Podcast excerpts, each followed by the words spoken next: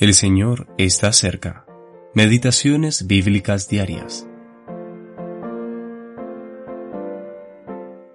Débora, profetisa, juzgaba a Israel.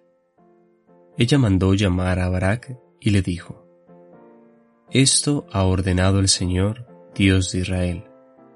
Ve, marcha al monte Tabor y lleva contigo a diez mil hombres, y yo atraeré hacia ti a Sisara, hacia el torrente de Sison, y lo entregaré en tus manos.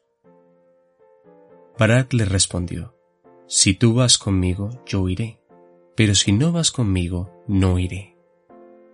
Ciertamente iré contigo, le dijo Débora. Sin embargo, el honor no será tuyo. Jueces capítulo 4, versículos 4 y 6 al 9. Versión Nueva Biblia de las Américas. Los jueces de Israel. Sexta parte. Débora y Barak. Parte A. Nuevamente Israel hizo lo malo a los ojos de Dios.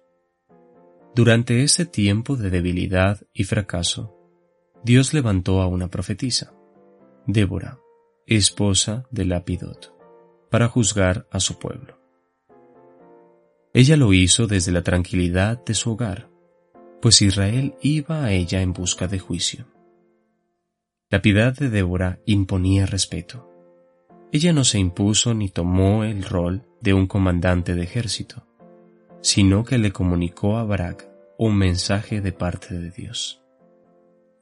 Dios había escogido a Barak para liderar a diez mil hombres de Neftalí y Zabulón en contra de Sisara, el general del ejército del rey Jabín de Canaán.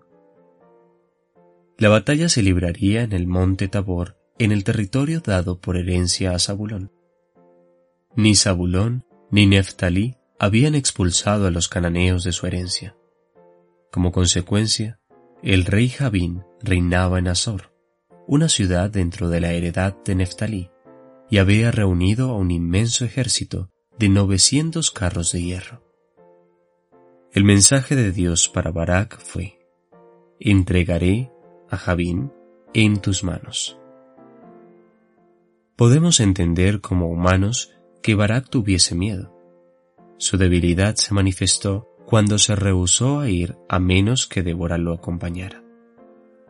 Confiando en la palabra de Dios, ella estuvo de acuerdo en ir con él, pero le dijo que Dios le daría el honor a una mujer, no a él. Demos gracias a Dios por las mujeres piadosas.